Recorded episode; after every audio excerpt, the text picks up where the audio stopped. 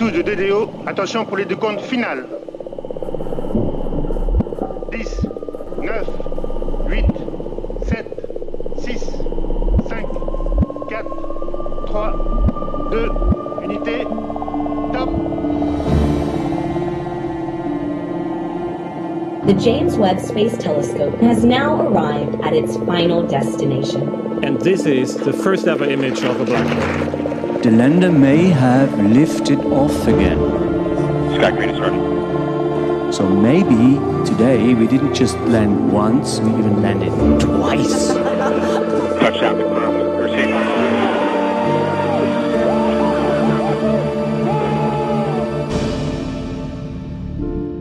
Hallo bei AstroGeo, dem Podcast der Weltraumreporter. Ich bin Karl Urban. Und ich bin Franzi Konitzer. Und wir sind zwei Wissenschaftsjournalisten. Franzi ist Astrophysikerin, die weiß, dass man nicht durch den Lyman-Alpha-Wald spazieren kann. Und ich bin Geologe, der mehrere Jahre seines, seinen eigenen Garten umgegraben hat und dabei keinen einzigen Meteoriten gefunden hat. Dafür aber ganz viel anderen Müll. Auch in dieser Folge erzählen wir uns gegenseitig eine Geschichte, die uns entweder die Steine unseres kosmischen Vorgartens eingeflüstert haben. Mein Müll hat leider nicht geflüstert, aber der ist vielleicht auch nicht so spannend. Oder die wir in den Tiefen und Untiefen des Universums aufgestöbert haben. Ja, und Karl, weißt du denn noch, welche Geschichte ich für dich beim letzten Mal aufgestöbert habe? Genau, letztes Mal hast du mir erzählt von den Spiegeln auf dem Mond, die die Apollo-Astronauten da gelassen haben und mit denen man bis heute die Entfernung zur, äh, zwischen Erde und Mond hochgenau bestimmen kann.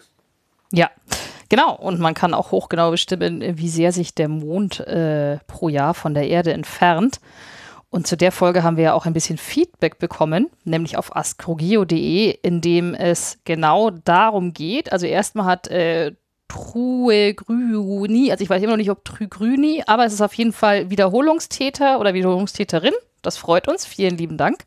Hat uns ein Feedback dargelassen und geschrieben, dass äh, Retroreflektoren man eigentlich kennt vom Landvermessung von der Landvermessung, weil das im Prinzip eine Ecke aus drei Spiegeln ist. Und äh, er oder sie schreibt, dass der Witz ist, dass die Anordnung auch einen schräg auftreffenden Lichtstrahl genau parallel zurückschickt.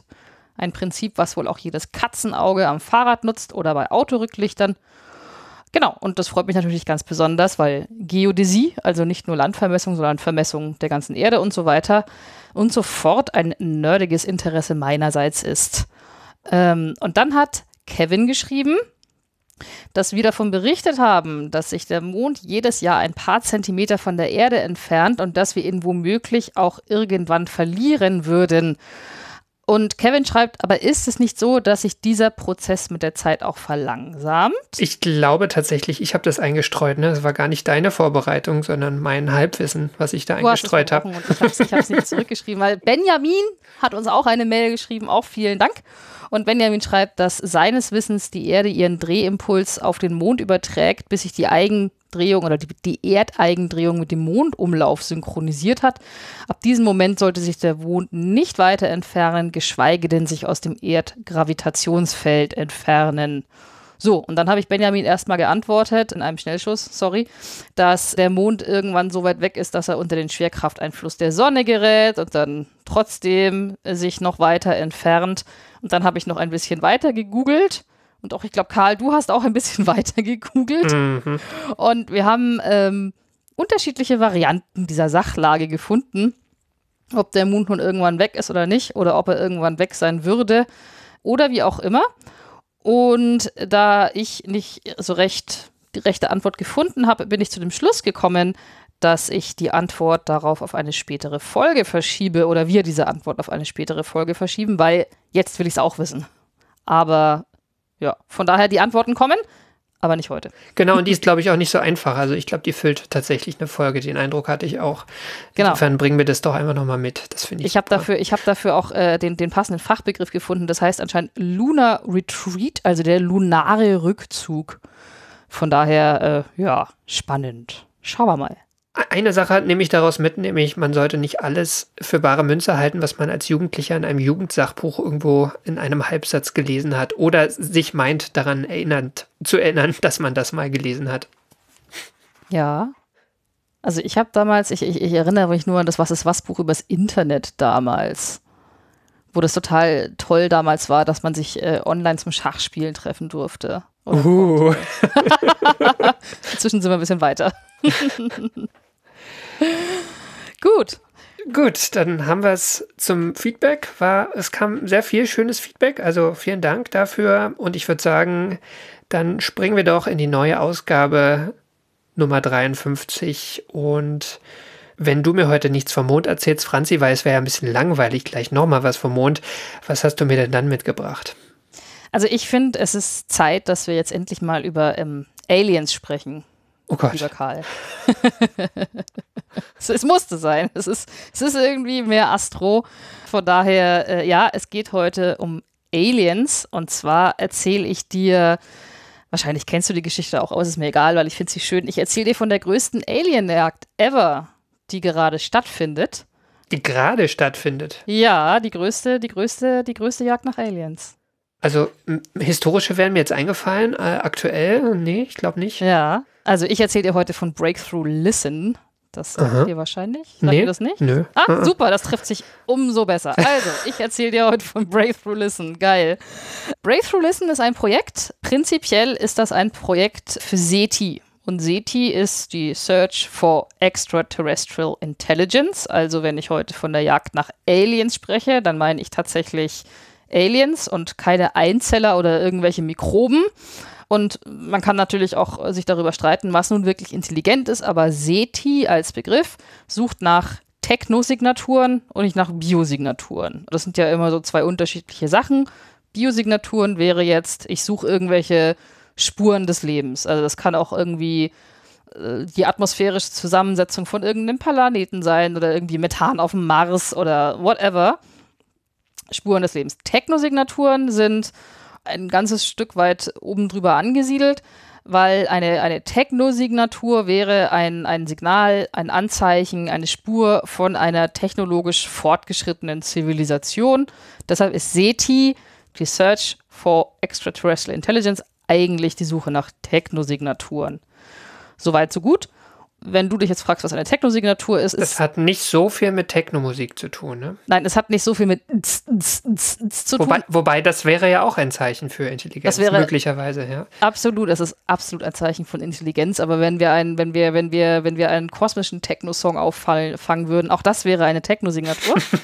ähm, Tatsächlich ist es äh, in etwa so dargestellt wie in dem Film Contact mit Jodie Foster. Der ist aus dem Jahr 1997. Das ist so der berühmteste SETI-Film. Basiert ja auch auf einem Buch, Buch von Carl Sagans. Und übrigens, Contact ist eines meiner Lieblingsbücher aller Zeiten. Das ist fantastisch. Okay, ich kenne nur den Film. Ähm, ist, das Buch ist zu empfehlen, ja. Ich finde das Buch tatsächlich geiler. Also ich mhm. finde es ein bisschen tragisch. Ich habe es nicht mehr hier. Ich habe es mal gelesen und ich habe es zurzeit nicht. Ich brauche es nochmal neu. Aber ich finde vor allen Dingen das Ende vom Buch, was ich jetzt mhm. nicht verrate, aber das Ende vom Buch finde ich sehr viel geiler als den Film. Und dazu muss man auch sagen, ich finde persönlich, und es tut mir furchtbar leid an alle Fans, Matthew McConaughey, ich kann sein Gesicht nicht ausstehen. das ist ganz, ganz schlimm. Ich würde mir alle Filme mit dem angucken, wenn man ihn so eine Papiertüte über den Kopf photoshoppen könnte. Das ist auch der Grund, warum ich Interstellar noch nie geschaut habe. Ich mag diesen Schauspieler. Fantastischer Schauspieler, super gut, alles prima. Ich mag nur sein Gesicht nicht angucken. Von daher automatisch finde ich das Buch besser, weil da spielt Matthew McConaughey nicht mit. Da kannst, oder du kannst dir die Papiertüte da einfach vorstellen, ja. Ja, oder, oder die Technik muss noch ein bisschen weiter fortschreiten, mhm. dass äh, mein, mein, mein, mein, mein Heim-Photoshop das einfach für mich erledigen kann, so ein Smiley-Face drüber machen. Mhm. Wie dem auch sei, Contact, ein Film über SETI, sehr zu empfehlen, trotz Matthew McConaughey. Und da sieht man ja auch in dem Film, wie Jodie Foster an diesen riesigen Radioteleskopen rumchillt und äh, nach Aliens sucht und diese Kopfhörer auf hat. Der Teil ist mehr oder weniger Quark. Die Sache mit den Radioteleskopen stimmt aber. Tatsächlich sucht man ähm, äh, somit nach äh, Technosignaturen und Breakthrough Listen, dieses Projekt, äh, die größte Aliensuche aller Zeiten, ist jetzt der derzeit laufende systematische Versuch, außerirdische Technosignaturen zu finden.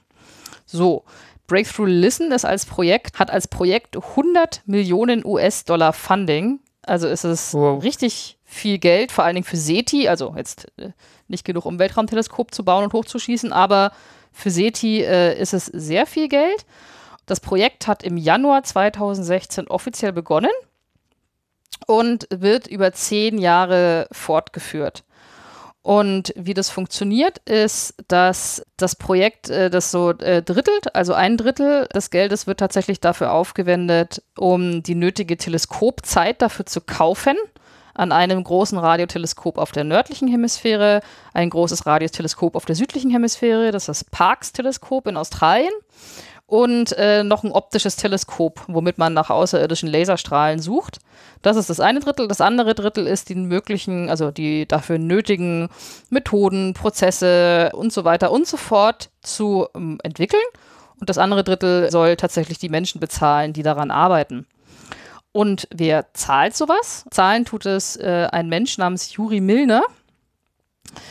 Also wer ist das, dass er 100 Millionen US-Dollar in die Aliensuche äh, steckt? Äh, Juri Milner ist ein russisch-israelischer Unternehmer, Investor und Manager und hat ein Vermögen von knapp 5 Milliarden US-Dollar, kann sich das also leisten. Er könnte sich nicht Twitter kaufen, aber er kann sich die Aliensuche leisten. Ich, ich wollte gerade sagen, ist, also mir fallen viele Dinge ein, die sinnloser sind. Also klar kann man, kann man streiten, ne, ob das jetzt das Sinnvollste ist, aber ähm, es gibt ja da schon ganz andere Sachen noch. Nee, nee, also tatsächlich, äh, Juri Milner hat mal Physik studiert. Das hat anscheinend geprägt. Er hat auch ähm, eine Physics Prize Foundation. Und die verleiht zum Beispiel seit 2012 eine Reihe hochdotierter Physikpreise. Also ähm, New Horizons sind Physics Prize, den Fundamental Physics Prize. Ich glaube, den hat sogar mal, oh Gott, jetzt, jetzt, hat mir, jetzt fällt mir ihr Name nicht mehr ein, die die Pulsare als erste entdeckt hat. Ähm, Nicht Vera Rubin, das war die mit der dunklen Materie, sondern Jocelyn Bell. Jocelyn Bell hat genau. diesen Fundamental Physics Prize gewonnen vor einigen Jahren. Den Physics Frontiers Prize und der Witz ist, ich habe auch vergessen, mit was die dotiert sind, aber es ist mehr Geld als beim Nobelpreis. Also richtig hochdotierte Preise. Und Breakthrough Listen als Projekt gehört jetzt zu der Breakthrough-Initiative. Die ist zum Beispiel auch die Breakthrough Starshot. Da erforscht man, wie man Nanosonden in unser benachbartes äh, Sternsystem schicken kann, zu Alpha Centauri. Also es ist, es ist alles ein bisschen, ich sag mal, out there, aber es ist auch nicht total Banane. Also es ist tatsächlich echte Wissenschaft und ähm, auch dieses Breakthrough Listen Projekt ist am SETI Research Center am Astronomie Department äh, an der University of California, Berkeley angesiedelt. Also ja, ernstzunehmende Forschung sozusagen. Das also ist Breakthrough Listen. 2016 haben sie angefangen und das Ziel ist, dass du A, diese Radioteleskope nutzt. Wie, das eine ist das Parkes-Teleskop in Australien und das andere ist das Green Bank-Teleskop in, in Nordamerika. Und die sollen erstmal also nach Radiosignalen äh, schauen. So, und warum Radiosignale? Das ist im Grunde genommen, außer dass man das auch schon in Contact gesehen hat, ist es ein bisschen historisch gewachsen. Und außerdem, ähm, also weil, als man sich früher überlegt hat, so in den 50er, 60ern, okay, also Aliens, man würde mit Aliens kommunizieren wollen oder sie mit einem, was würde man dann wohl nehmen? Und da kommt man früher oder später auf Radiowellen, weil du Radiowellen sehr weit durchs All schicken kannst. Das wird nicht so schnell von Staub oder von irgendwas anderem absorbiert.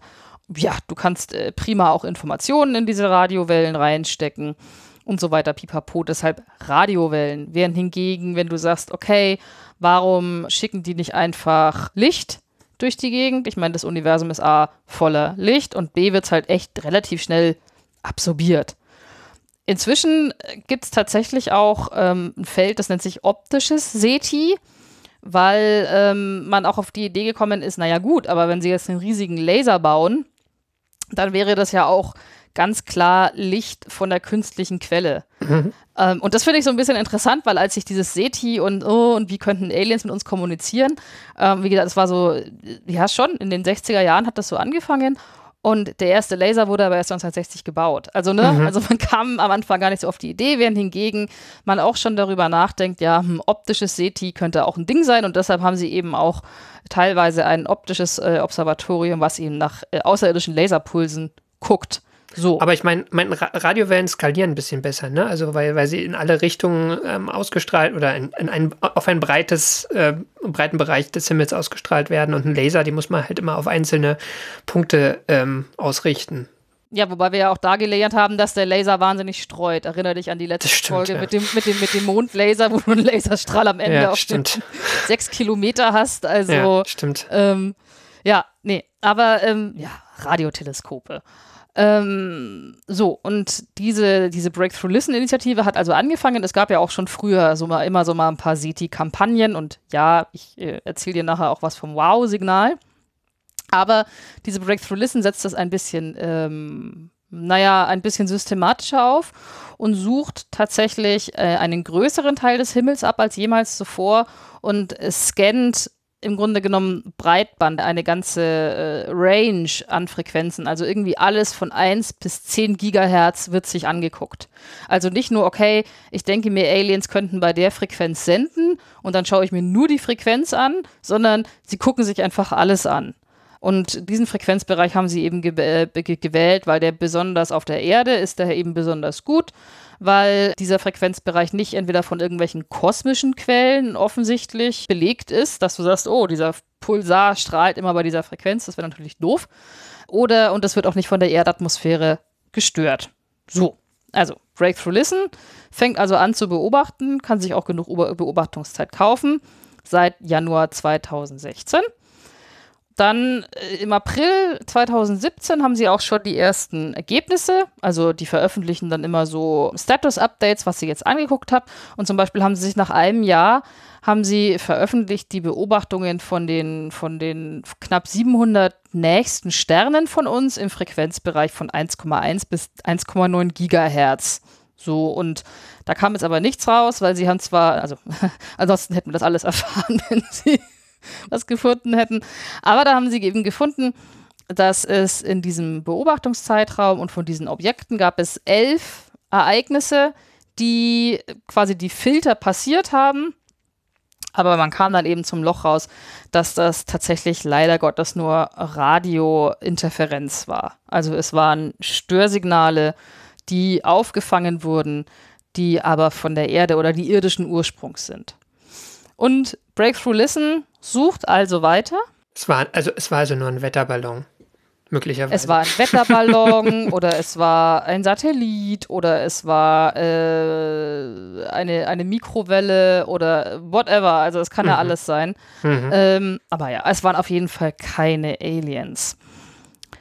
Breakthrough Listen sucht immer weiter und dann im Dezember 2020 empfängt das Parkes-Teleskop in Australien ein Signal. Eines. Das ist äh, ganz toll. Das Radiosignal hat eine, nämlich eine Frequenz von rund 982 Megahertz. Und ich sage von rund 982 Megahertz, dann meine ich im Grunde genommen schon, es sind im Grunde genommen 982 Mega, äh, Megahertz, weil es ist super schmalbandig. Also was das heißt, ist im Grunde genommen, dass es so gut wie nur bei dieser einen Frequenz tatsächlich strahlt. Wenn du jetzt an natürliche Wellen denkst oder an, an, an, natürliche Quellen oder kosmische Quellen oder was auch immer, die strahlen ja in so einem größeren Frequenzbereich aus. Auch Lichtquellen strahlen in, in einem großen Frequenz- oder Wellenlängenbereich aus. Deshalb ist ja der irdische Laser so eine coole Sache, weil der halt im optischen Bereich Licht bei nur einer Wellenlänge oder bei nur einer Frequenz ausstrahlt. Und deshalb ist es schon auch so, auch wenn man im Radiobereich jetzt nach Alien-Signalen guckt, dann guckt man immer danach, ist das schmalbandig, Narrowband heißt es auf, äh, auf, auf Englisch. Ne, ist es nur eine Frequenz, weil das ist ein erster Hinweis, dass es, naja, technologischen Ursprungs ist und eben nicht natürlichen Ursprungs. So, das ist das eine. Also dieses Signal war schmalbandig, das ist schon mal cool. Und dann, ähm, das, was, was aber viel spannender war, war, dass dieses Signal es schien so, als würde es auf, aus der Richtung von Proxima Centauri kommen. Und Proxima Centauri, im, ja, das ist ja im, im südlichen Sternbild vom Zentauren, das ist ein roter Zwergstern, ist einer der drei Sterne aus dem Sternsystem Alpha Centauri und tatsächlich ist es unser allernächster stellarer Nachbar. Also es ist ja nur 4,2 Lichtjahre von der Erde weg. Und es ist also total geil. Und das Allergeilste an der Geschichte ist, dass man weiß, dass Proxima Centauri Planeten hat. Und man weiß, dass Proxima Centauri einen Planeten in einer habitablen Zone hat. Also es ist, es ist, es ist super, es ist, es ist herrlich. Das ist, ich, ich, ich finde ich find das lustig, das Thema, weil irgendwie, ich bin ja, beobachte dieses Feld ja auch schon ein paar Jahre und ich denke, die, die, die ganze Zeit sagt meine innere Stimme, es sind keine Aliens. Es sind keine Aliens. es sind keine Aliens. Ich, die, die Stimme ist sehr laut in mir und sie, sie schafft es wirklich jegliche Aufregung äh, zu verhindern. Ja, ich, ich kann, also ich meine, ich versuche es auch im Moment dir ein bisschen so zu verkaufen, ne? Ähm, aber auch ich äh, äh, bin natürlich auch so, ich meine, ich, ich durfte das Ganze damals, auch diese Meldung durfte ich schreiben und hatte damit sehr viel Spaß, aber nö, also, ja, also auch ich, wo ich mir denke, so, ja, bestimmt. Also, äh, auch meine Skepsis überwiegt da. Man muss aber dann jetzt auch in, immerhin sagen, auch die Skepsis der Forscherinnen und Forscher, die daran beteiligt waren, hat von Anfang an überwogen. Aber es war halt ein Signal. Zunächst mal, es schien aus diesem Sternsystem zu kommen, weil jedes Mal, wenn man das Teleskop davon weggerichtet hat, dann ist dieses Signal verschwunden. Und dann, dann, dann richtet man das Teleskop wieder hin, Signal wieder da, Teleskop weg, und so weiter. Und es war halt schmalbandig und das ist auch der Grund. Und dann hat es auch noch so eine leichte Frequenzverschiebung gehabt, also wie so ein Doppler-Shift, der so darauf hindeutet, dass eben die Quelle sich bewegt und, und, und, und. Also pipapo, es schien alles zu passen oder zumindest in der Hinsicht, dass es alle Sicherheitsfilter, die es natürlich gab, die hat es halt nun mal passiert. Also muss man nachgucken, was das ist. Erstmal hat dieses schicke Signal einen Namen bekommen und zwar BLC1 von Breakthrough Listen Candidate 1, also BLC1, weil es eben das erste Signal war, was wirklich alle Filter passiert hatte und nun muss man eben nachgucken, was es, um was es sich bei diesem Kandidat äh, handelt. Ja. Und das haben die Forscher dann auch gemacht. Wir haben diese Techno-Signatur auseinandergenommen und da jetzt für Breakthrough Listen auch diese ganze Manpower hatte, konnten sie auch wirklich, also halt gucken, was ist es denn? Und dann hat es ein paar Monate gedauert. Die Forschung davon wurde übrigens angeführt von einer jungen Forscherin, die nennt sich Sophia Shake von der University of California in Berkeley, ist inzwischen am SETI-Institut. Die hat diesen ganzen Datensatz nun überprüft, weil der Datensatz, aus dem eben BLC1 als einziger Kandidat aufgeploppt ist, das waren ursprünglich über 4 Millionen Signale. Also BLC war das einzige aus über 4 Millionen Signalen. Und aus, diesen, aus diesem ganzen Datensatz konnte man eben diesen ganzen, dieses ganze Zeug aussortieren. Und das wurde immer weiter runtergefiltert, also welche Signale ähm, weisen nicht diese Frequenzverschiebung auf, die darauf hindeuten lassen, dass es eben von nicht außerhalb der Erde kommt und so weiter und so fort. Und was man aber dann rausgefunden hat, war, dass, ich meine, der Witz an diesem Signal war ja, dass es eben scheinbar von Proxima Centauri kam und jedes Mal verschwunden ist, wenn man das Teleskop in die andere Richtung gepointet hat. Aber beim Durchsehen von diesem Datensatz ist ihnen eben aufgefallen, dass äh, ganz ähnliche Signale in den Tagen davor und auch danach auch aufgetaucht sind, wenn das Teleskop in eine ganz andere Richtung gezeigt hat. Also es hat äh, in irgendeine andere Richtung gezeigt oder whatever und da waren diese Signale auch, also sah genauso aus, irgendwie ähnliche Frequenz, auch schmalbandig, wunderbar. Und da hatten das die Filter aber schon automatisch aussortiert, weil es eben offensichtlich war, dass es nicht von einer bestimmten Quelle am Himmel kam. Und damit hatte man letztendlich auch diese Analyse, damit hatte man äh, es eben gefunden, weil damit war klar, dass dieses Signal BLC1 eben nicht von Proxima Centauri kam, sondern ganz offensichtlich trotzdem von der Erde und es eben ein Riesenzufall war, oder ja, es war ein Zufall, dass es eben genau an dem Tag zu diesen Beobachtungen immer dann verschwunden ist, wenn das Teleskop nicht auf Proxima Centauri gedeutet mhm. hat. Und dieser Doppler-Shift, wo kam der her? Zufall. Okay. Also es ist Zufall, der Doppler-Shift kommt dann tatsächlich trotzdem dazu her, dass sich die Erde ja auch irgendwie, ja, aber es ist letztendlich Zufall. Es sah zufällig genau so aus wie etwas, was du erwarten würdest. Mhm. Und nur indem man halt diesen Datensatz angeschaut hat, hat man halt gefunden, ja, es war halt nicht einzigartig. Ich meine, wenn man vier Millionen Datensätze hat, es, es passiert ja auch mal dann durch Zufall. Es einfach wird dann irgendwann wahrscheinlich, ja. Genau, genau, muss halt, muss halt irgendwann sein und das ist halt durch alle Filter bekommen. Und die Schlussfolgerung des Forscherteams war dann halt auch natürlich prompt, dass äh, auch BLC1 auf der Erde erzeugt worden war und dass es eben Zufall ist, dass es nur zu sehen war, als das Teleskop in Richtung Proxima Centauri ausgerichtet war und nicht eben auch noch in dieser Off-Position. Das ist halt einfach so gelaufen. Und das tatsächlich, wie du eben sagst, das angesichts der schieren Menge an Daten auch gar nicht mal so unwahrscheinlich äh, ist, dass es halt auch mal zu so einem Fall kommt. So, der letzte Hauch von Mysterium, der bleibt, ist natürlich noch, wenn man sich überlegt, ja, aber von was kam denn nun dieses Signal? Das aussah wie ein Alien-Signal. Und da ist die Antwort, das weiß man nicht so genau. Ich hatte mal Sophia Shake gefragt und sie hat gesagt, äh, wahrscheinlich war es sowas ähnliches wie ein kaputter Mobilfunkmast. Tada. Okay. Es gab doch auch diese Geschichte mit der Mikrowelle, ne? Ich dachte, das sei jetzt die Mikrowelle Ja, die Geschichte gewesen. mit der, nein, nein, die, die Geschichte mit der Mikrowelle, das war schon, das war tatsächlich lustigerweise dasselbe Teleskop, wieder das Parkes-Teleskop ja, ja, in genau. Australien. Und die, die Mikrowelle hat die Peritonen erzeugt, aber ähm, da war damals schon klar, dass es ein irdisches Signal ist, weil eben diese Frequenzverschiebung gefehlt hat. Mhm, also genau. es war damals mhm. schon klar, es ist ein irdisch erzeugtes Signal, aber man wusste mhm. nicht, warum. Mhm. Und nur äh, zur Auflösung für alle Hörerinnen und Hörer, das Signal, was so aussah, als ob es mysteriös war, wurde erzeugt, wenn sich Mitarbeiterinnen und Mitarbeiter des Teleskops zum Mittagessen was in der Mikrowelle warm gemacht hatten mhm. und böse, böse diese aufgemacht haben, bevor die Mikrowelle fertig war. Mhm. Und dann gab es ein Blip. und dann ja, vor allem, vor allem ist es nicht mal die Mikrowelle des Wachdienstes, ne? Oder ja. irgendwie des nächsten Nachbarn, sondern es ist die Mikrowelle der Forscher. Ja. ja, mein Gott. Also ja, ist halt, ist halt, ja. Und vor allem, wenn man dann so ungeduldig ist, dass man irgendwie seine 5-Minuten-Terrine so fünf Sekunden vor Ende rauszerren muss.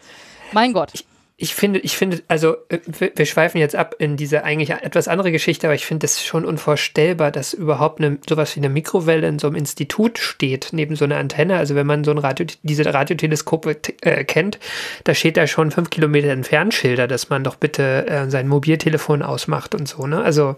Ja, ich meine, ich habe ich hab auch irgendwie, ich fand das ganz spannend. Ich habe ein bisschen was über das Parkes-Teleskop gelesen und da war auch drin gestanden, dass es früher war es ja auch eher, eher sehr weit entfernt und inzwischen ist es wohl auch umsiedelt. Also, mhm. ähm, wer weiß, vielleicht müssen sie auch in Australien irgendwann umziehen. Aber gut, ich meine, es gibt tatsächlich auch mit dieser Mikrowelle überhaupt gar keine Probleme, solange du sie in Ruhe ihr Ding mikrowellen mhm. lässt und nicht dein Essen vorher rausnimmst. Aber ja. ja. Also ja. Das Parkes-Teleskop in Australien, The Gift That Keeps on Giving, ob Mikrowellen oder kaputte Mobilfunkmasten, es ist ein ganz tolles äh, Observatorium. Ich, ich, ich finde auch überhaupt Radioteleskope, die stehen und funktionieren und nicht einfach zusammenbrechen. Das sind super. Ja, ja das ist toll. Also, BLC1 war der erste Kandidat dieser Breakthrough Listen-Geschichte und die Suche geht aber weiter. Wie gesagt, das Projekt ist auf äh, zehn Jahre ausgelegt und man, man guckt halt auch einfach. Aber wenn ich auch die Forscherinnen und Forscher dann frage, was sie denn meinen, ob das jetzt enttäuschend war oder sowas, dann sagen alle eher so, ja, nö, ist eigentlich jetzt keine Überraschung, dass das erste halt nur ein Kandidat war und dass man tatsächlich, auch jetzt mit Breakthrough Listen hat man kaum angefangen, überhaupt nach diesen Signat äh, Signaturen zu suchen, weil wir, der, der, der Himmel ist super groß, es gibt super viele Planeten, es gibt super viele Sternsysteme, es gibt alles Mögliche. Es gibt ja auch einen ganzen Frequenzbereich. Wie gesagt, du musst ja denken, okay, du denkst dir jetzt, vielleicht schicken sie Radiowellen, vielleicht schicken sie was ganz was anderes. Das weißt du ja nicht. Und ja, also von daher ist da jetzt noch keiner entmutigt. Das Projekt geht ja auch noch ein paar Jahre. Aber ein paar Anmerkungen habe ich jetzt trotzdem noch. Zum Beispiel der unweigerliche Vergleich zum Wow-Signal. Das kennst du wahrscheinlich oder das kennen die meisten. Ja, da, damit habe ich mich mal beschäftigt, aber du kannst nochmal noch mal ja. sagen, genau. Also, das Wow-Signal war ein Schmalband-Radiosignal, also was ich eben auch schon gesagt hatte, es war ein, ein, ein schmalbandiges Signal, was aussah wie von einer künstlichen Quelle.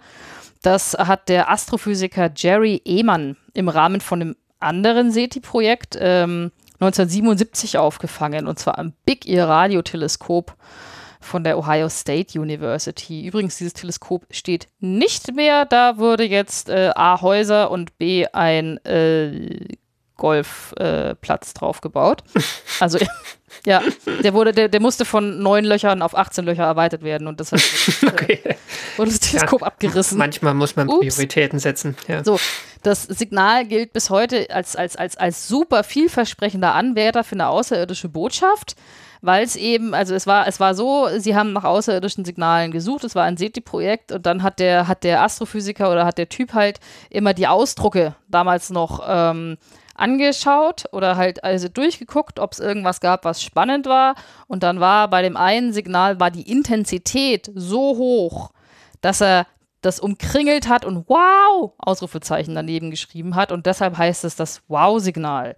Wenn ihr oder wenn du davon Bilder siehst, man sieht immer dann diesen Ausdruck mit dem Wow daneben geschrieben und was der Typ umkringelt hat, ist eine Abfolge, da steht 6EQUJ 5 und das ist nicht etwa eine außerirdische Botschaft, sondern das zeigt die Intensität von dem Signal an. Die Intensität ging von 1 bis 9 und äh, alles, was höher war als 9, da hat man mit dem Al Al Alphabet angefangen. Also A ist dann äh, 10, B und so weiter und so fort. Ne? Und U ist halt dann über 30.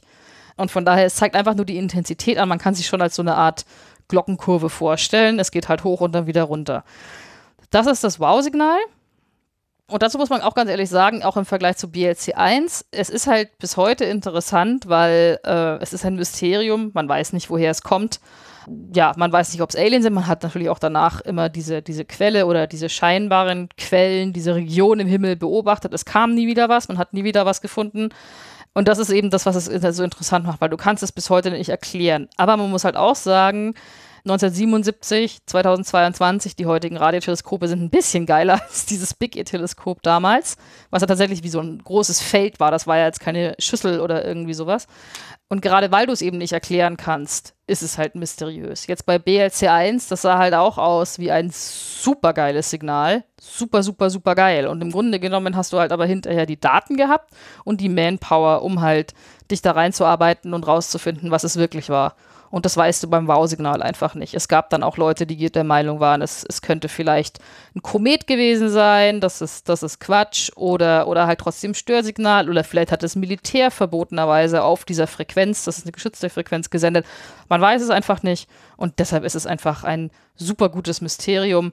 Aber äh, wenn, wir, wenn wir damals die äh, Werkzeuge von heute gehabt hätten, dann hätten wir wahrscheinlich rausfinden können, was das Wow-Signal gewesen war. Aber die Originaldaten gibt es nicht mehr.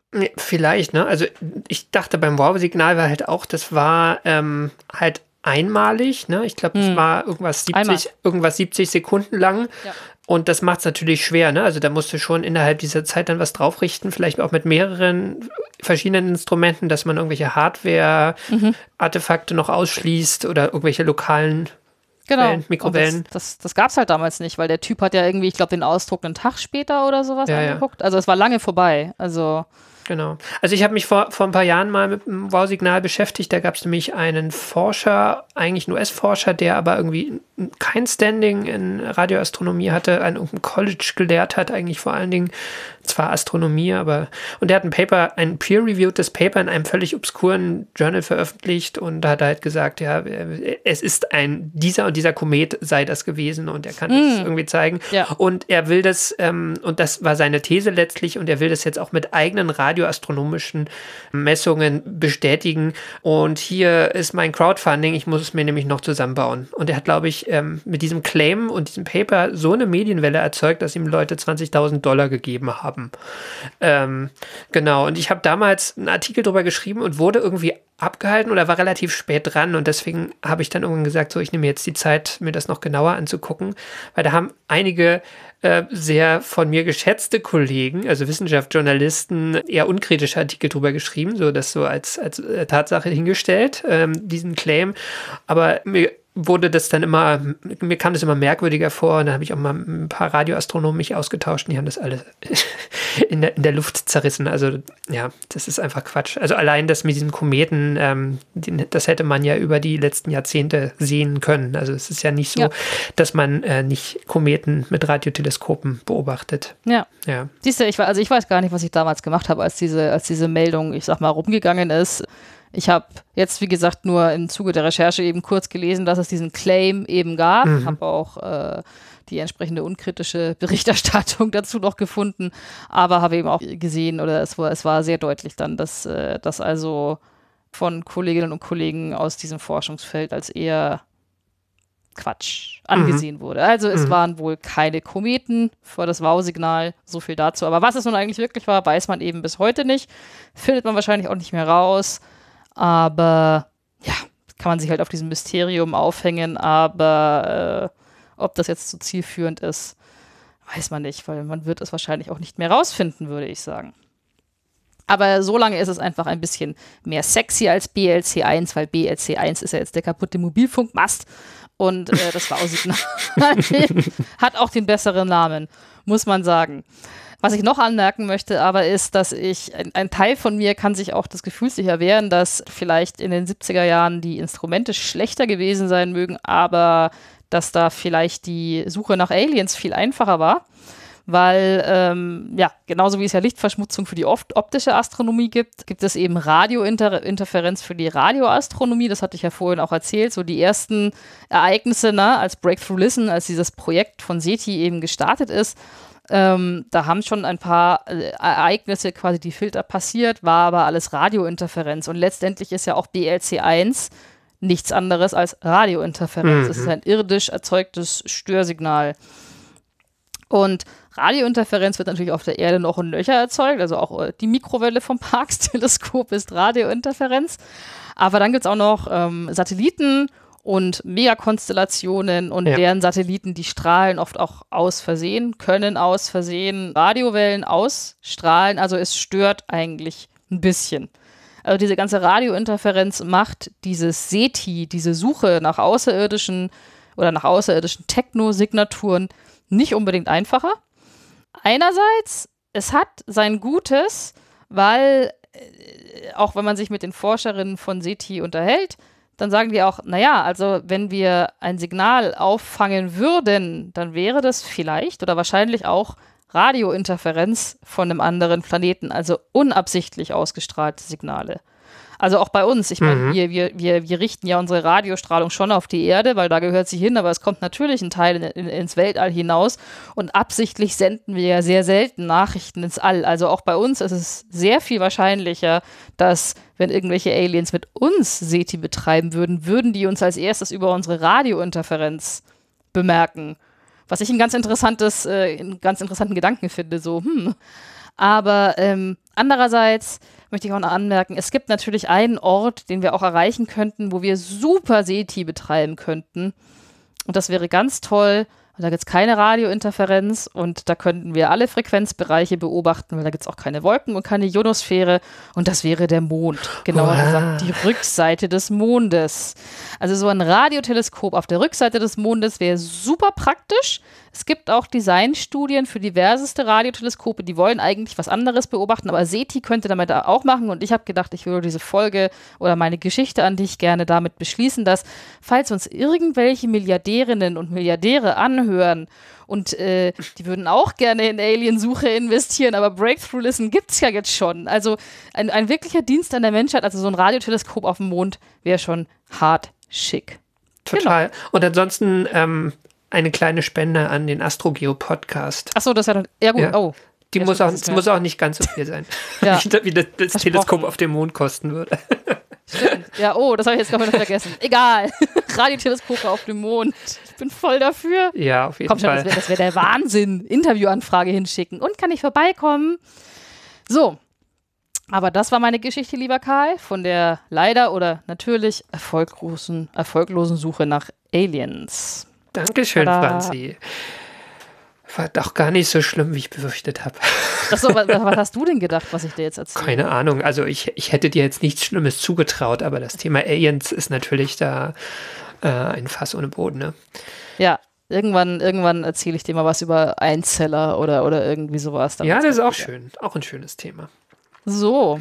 Okay, dann äh, ich, ich habe noch ein paar Anmerkungen, aber ich glaube, wir machen erstmal ein, ein Quiz, ne? Genau, erstmal, erstmal, erstmal stelle ich dir Fragen. Genau, also wir ziehen den Wecker auf und ich bin bereit. Ja, wunderbar. Frage Nummer eins. Was bedeutet das Akronym SETI? Search for extraterrestrial. Äh, search for extraterrestrial. Moment, C. Ähm, extraterrestrial Intelligence. Jawohl! Äh, ich muss immer noch irgendwie gefühlt äh, at home will ich immer noch anfügen, weil früher ja. gab es doch diese, diese Bildschirmschoner. Das gibt es ähm, auch immer noch. Also nicht den Bildschirmschoner, ja. aber ja, ja.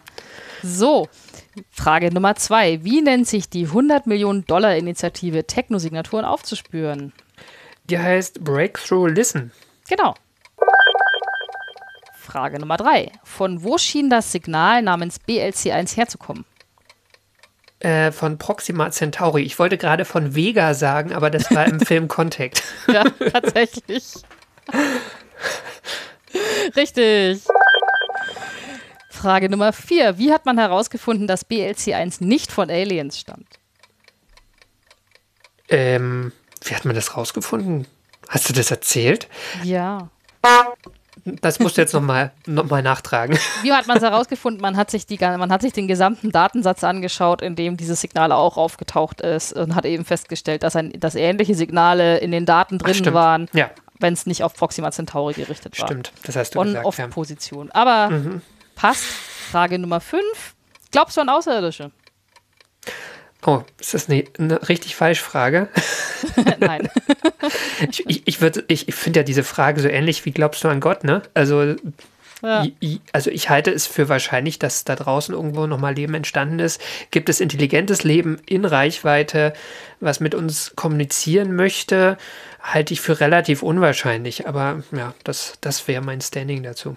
Ja, vollkommen okay. Richtige Antwort. Hurra! Wunderbar. Ja, dann habe ich dir alle meine Fragen gestellt. Ja, sehr schönes Thema, finde ich. Ich finde, das kann man auch nochmal den ein oder anderen Aspekt vertiefen, weil das, da steckt sehr viel drin.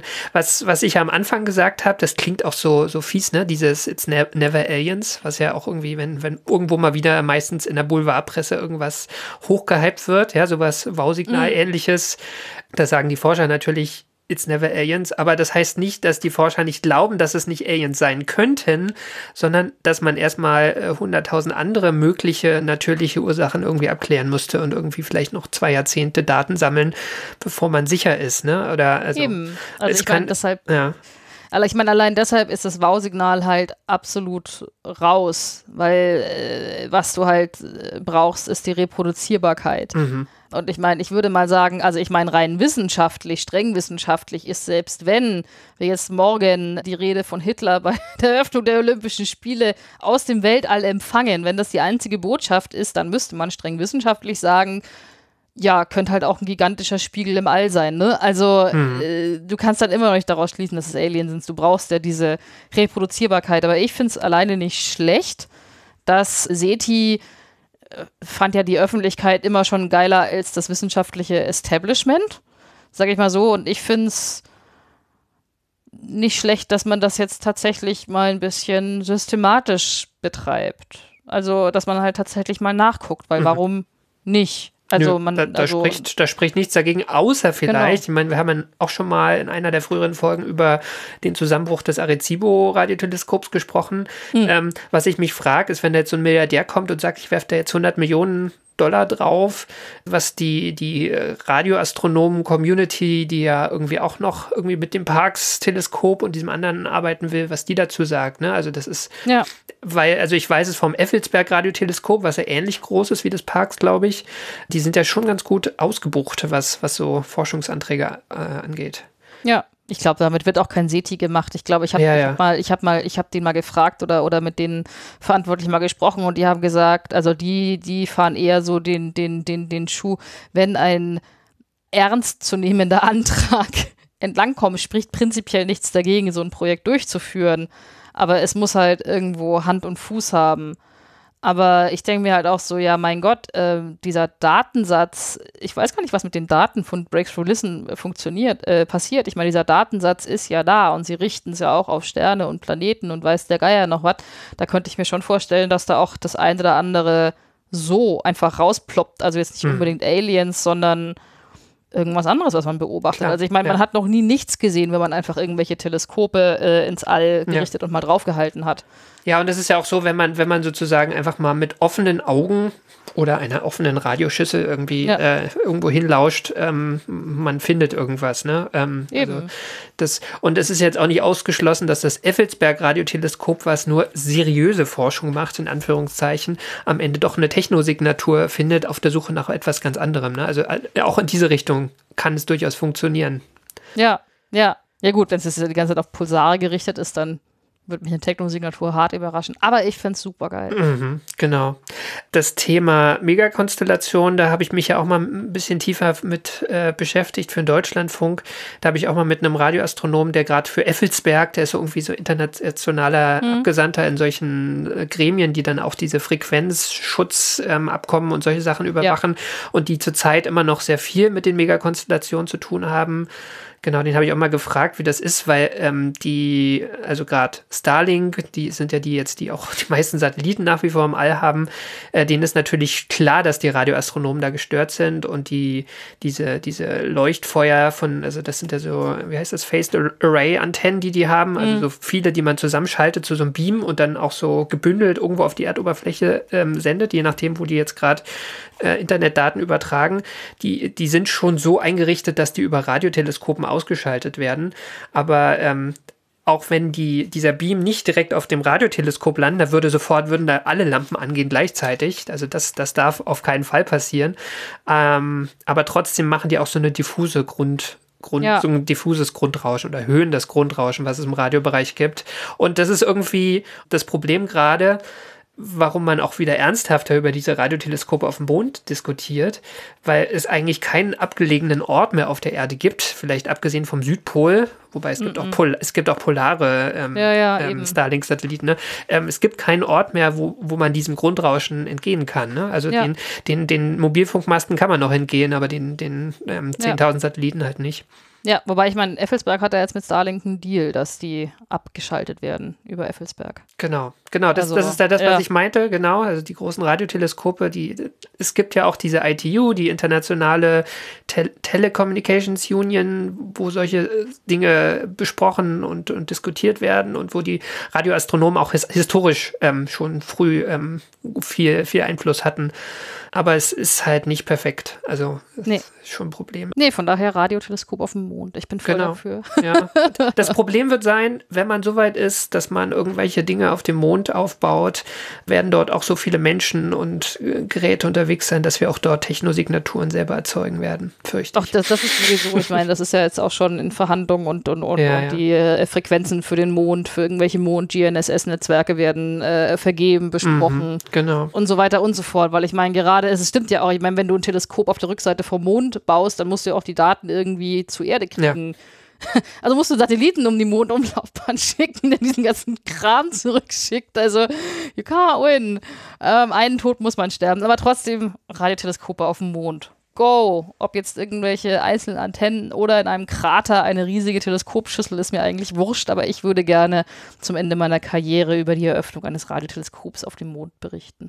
Also me meine Prognose wäre, das erleben wir eher als ähm, den, Fu den Fund von intelligenten Lebes Lebewesen. Aber wer weiß, wir wissen es nicht. Ne? Ja, wir werden uns dann bei Folge 553 darüber unterhalten und dann schauen wir mal.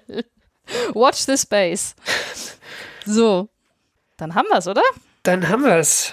Und das war sie, die 53. Ausgabe von AstroGeo. Wir danken allen, die unsere Arbeit unterstützen. Das sind die regelmäßigen Abonnentinnen der Weltraumreporter, dem Online-Magazin. Das Abonnement kostet 3,49 Euro im Monat.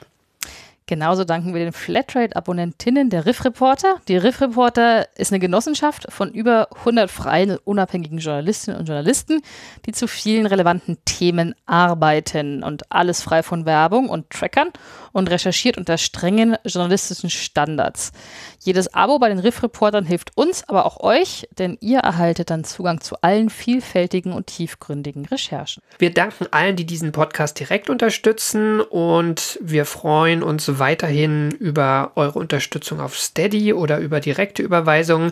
Alle Möglichkeiten, uns zu unterstützen, findet ihr auf unserer Webseite astrogeo.de. Und wenn euch die Folge gefallen hat, hinterlasst uns einen freundlichen Kommentar bitte oder eine Bewertung bei iTunes, Spotify direkt auf unserer Webseite oder wo immer ihr diesen Podcast hört. Feedback oder Ideen für neue Themen könnt ihr uns auch auf Twitter unter astro-geo zukommen lassen. Oder ihr schreibt uns eine Mail an redaktion.astrogeo.de. Und zuletzt danken wir euch fürs Zuhören. Wir sagen Tschüss Ad Astra. und Glück auf. Bis zum nächsten Mal.